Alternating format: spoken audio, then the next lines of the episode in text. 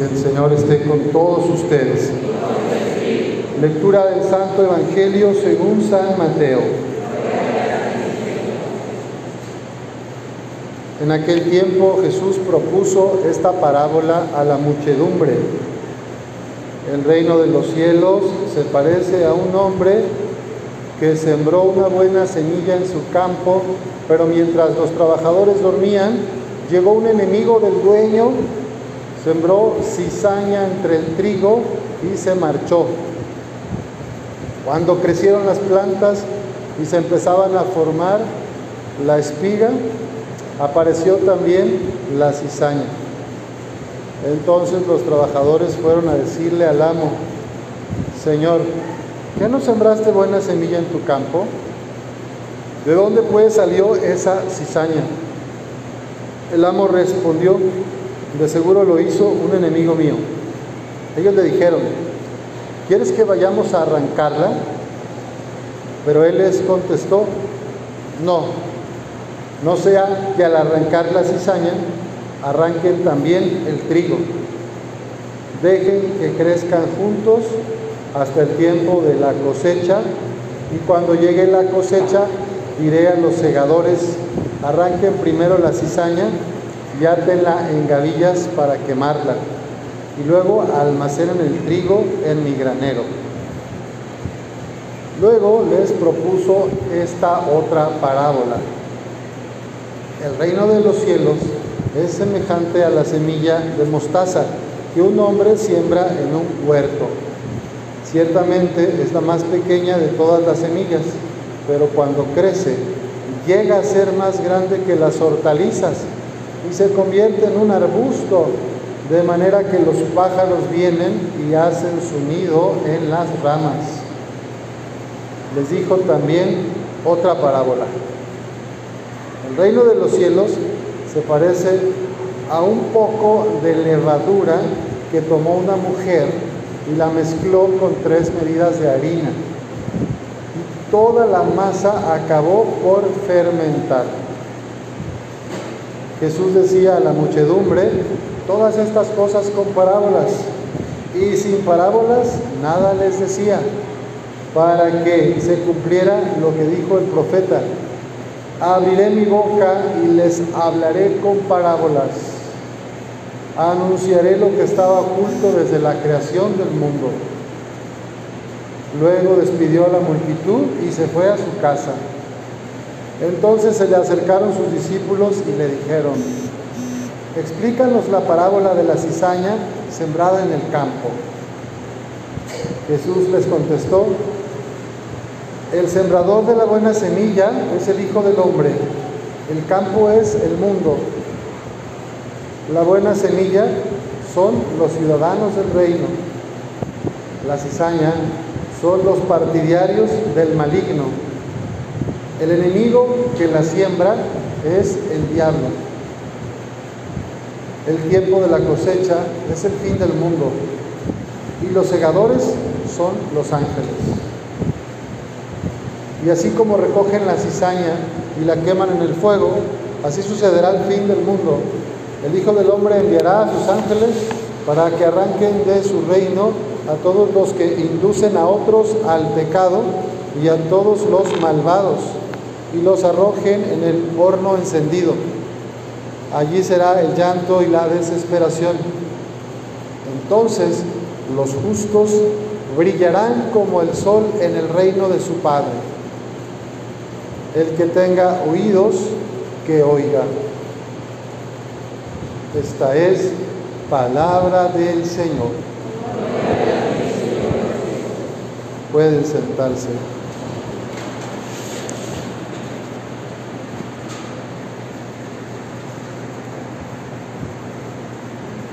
Jesús hablaba en parábolas, comparaciones, narraciones que expresan una realidad profunda y que puede tener múltiples interpretaciones. Aquí mismo los discípulos le preguntan, explícanos, ¿a qué se refiere esa parábola de la cizaña sembrada en el campo? Y Jesús responde, sin mucha, no sé, se podría interpretar y sobreinterpretar. pero lo, lo dice claro. El sembrador de la buena semilla es el Hijo del Hombre. El campo es el mundo. La buena semilla, todos los ciudadanos del reino, que son los que trabajan por la paz, por la justicia, por la hermandad, por el amor, por la solidaridad, los que hacen el bien a la comunidad. La cizaña, pues son los contrarios, los que lastiman, los que engañan, los que mienten, los que explotan, los que hacen daño a los demás. Y el enemigo que la siembra es el diablo. O sea, eh, no es tan difícil, ¿verdad? Entender. Ahora, lo complejo es verme a mí mismo y entender que también dentro de mi corazón conviven el trigo y la cizaña. O sea, no hay una pureza absoluta de que unas personas sean absolutamente buenas, totalmente angelicales, y otros sean totalmente malos y crueles. En realidad, en cada ser humano conviven estas dos realidades. Pero la, la cosa es, ¿a qué le dedico más tiempo? ¿O a qué le doy más fuerza?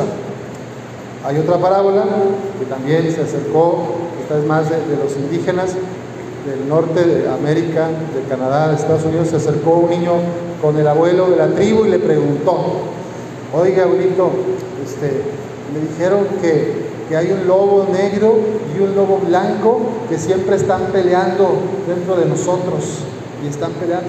Entonces, ¿quién va a ganar? ¿El malo o el bueno? ¿Y qué le contestó el abuelito? El que tú alimentes, ese que tú alimentes. ¿Quién va a ganar? ¿El trigo o la cizaña? Lo que tú alimentes, lo que tú cultives. Si te dejas llevar por el rencor, por la envidia, por el odio, la violencia, pues va a ganar el lobo negro y te va a dañar a ti te vas a llevar entre las patas a otros. Si alimentas la paz, el perdón, la reconciliación, la esperanza, la alegría, el servicio, la compasión, la ternura, ¿eh? Pues entonces va a ganar el lobo blanco, va a ganar el trigo, va a haber fruto, vas a dar vida a los demás. Pero no es tan fácil, ¿va? Hay días que traemos ahí como que amanecimos con un hueso atorado y, y andamos muy gruñones. Eh, otros días nos, hasta nos dicen que parece sedita. Ay, pues ¿qué te pasó? Estás muy a gusto, así, muy... Bueno, pues somos complicados los seres humanos. Hay cuestiones ambientales, 45 grados, difícil estar de buenas, ¿verdad? Con tanto calor. Pero también hay temas hormonales, fisiológicos, aspectos de salud mental. Bueno, muchas situaciones nos pueden hacer sacar nuestro lado agresivo o nuestro lado oscuro, que lastima, que maltrata, que juzga. Y bueno, la, la parábola está hecha para que cada quien vea en su corazón qué estoy alimentando, qué estoy regando, de qué me estoy nutriendo. Y otra de las parábolas que hoy comparte Jesús es esta de la levadura. Es en lo pequeño, en lo poquito, con un poquito de levadura se fermenta toda la masa. Y ese ha sido como el estilo de los santos y de las santas. Si se fijan, siguiendo a Jesús, ¿verdad? Ellos no buscan gloria, no buscan que me vean, que salga en la revista, Fortune o los 500 empresarios. Ellos no andan que me vean qué santo soy. Los santos, las santas, son humildes, buscan el bien de los demás de manera anónima. O sea, no se andan haciendo promoción. Y entonces, ese es el estilo de la levadura, en lo pequeño. Yo aquí he visto estos días así muchas personitas, aquí veo como hormiguitas, que va sacando una silla, que ponen una mesa, que acomodan los toldos, que y así, así, en lo pequeño, haciendo cositas con los guisados, cocinando, haciendo eso. Ahí se va realizando el reino de Dios, en las cosas pequeñas.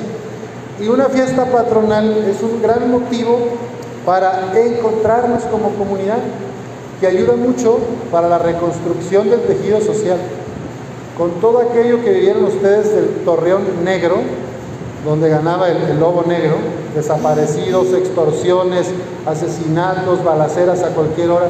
hay mucho dolor, todavía hay mucha gente que sufre. Entonces perdió la confianza, muchos perdieron la confianza en los vecinos, en la autoridad, en todo. Este tipo de eventos, las fiestas patronales, nos ayudan a reconstruir, a restaurar la confianza, a reconstruir el tejido que se fragmentó por la violencia. Y eso queremos promover desde la iglesia, unidos los fieles, los laicos, los sacerdotes, las religiosas, podemos seguir construyendo el reino de Dios desde la tierra, desde aquí. Y sí, dentro de nuestras mismas familias a veces hay violencia también, gritos, insultos, en fin. Bueno, se trata de que cada quien revise cómo puedo ir quitando de mi, de mi forma de tratar a los demás la violencia, cómo puedo ir siendo cada vez más compasivo, más empático, empática, cómo puedo ya no chantajear con el coraje, ¿verdad? Porque hay mucha gente que así, ya no le hablo, entonces pues así chantajean, ¿verdad? Y no lo saludan, manipulan, este, triste porque a los niños los asustan y si no haces esto ya no te quiero. Ese tipo de, de comentarios se les hace fácil a los adultos hacerlos, pero no saben cuánto daño hacen a la personita, a una niña o un niño, porque ellos sí se creen que ya no los vas a querer, ya no los quiero. O que si te portas mal, el diablo, no sé qué, y te va a pasar no sé cuánto. Bueno, pues a los niños eso los trauma. Entonces, y eso, eso es algo violento, es una educación violenta, o sea, no es educación, es una manipulación, es un chantaje. Y eso no educa, eso atemoriza, aterroriza. Entonces muchos niños crecen y cuando llegan a la adolescencia, pues se sienten incapaces, no valorados, no reconocidos. Porque en su casa todo el tiempo papás, mamás, abuelas les han dicho, tú no sabes, tú no puedes, tú eres tonto, quítate, ya no te quiero, si no haces esto. Entonces, claro, llegan los amigos narcos los que trabajan para el Lobo Negro o cualquier otra institución o, que engañosa, personas que dan dinero y que le dicen, yo te quiero, aquí tienes lugar, te vamos a dar un teléfono, una camioneta, vente a la fiesta, todo es gratis para ti. Pues ¿dónde va a estar ese muchacho? ¿Se va a quedar con la familia? ¿Con la chavita que la maltratan todo el tiempo los papás? ¿Se va a ir con el primer tarugo que le diga, ven, yo te bajo el cielo y las estrellas? pues bueno, por cierto que sabían que México tiene uno de los índices más altos de embarazo adolescente. Estamos en, o sea, de cada 10 partos en instituciones públicas de salud, 4, 3 a 4 según el Estado, son de menores de edad. Eso nos habla que hay una tremenda carencia en educación sexual integral y que son temas tabú en pleno siglo XXI. Y pues claro, pues la, chavita se la roban, se la sacan, la convencen, no se la roban porque se van y pasa lo que pasa. Entonces, ¿qué hacemos como familia, como comunidad para evitar esta realidad tan dolorosa de la explotación, de la trata, del tráfico de personas, del abuso de menores? Bueno, pues los niños de Dios no están en venta, es uno de los lemas de la película, The Song of Freedom ni las niñas ni las adolescentes. El dinero no puede prevalecer sobre la persona. ¿Y a quién le va a tocar cuidar a esos niños y niñas? A nosotros no podemos esperar que el gobierno ande cuidando a todos. Nosotros tenemos que hacer lo propio. Pidamos al Señor que seamos levadura en la masa, que alcanza todas las realidades, que protege a las personas más vulnerables, que seamos también como este arbusto de la semilla de mostaza, que esas adolescentes o esos adolescentes y jóvenes, en vez de irse a la droga, a la delincuencia, al dinero fácil, encuentren en ti, encuentren en mí un arbusto, una sombra, comprensión, esperanza, que les enseñes a trabajar, a ganarse, en vez de encontrar regaños, reprensión, desvalorización, descalificación, pues sí, porque se van a ir a donde los levantan pues que, nos, que nos ayude el Señor a trabajar nuestro lado cizañoso para que sea menor cada vez. Nos lo vamos a llevar y que gane el trigo, el producto del amor, la ternura, la compasión. que cuando venga la cosecha de cada una de nuestras vidas, pues sea mucho más el trigo bueno que la parte oscura o la que hizo daño a los demás. Que así sea.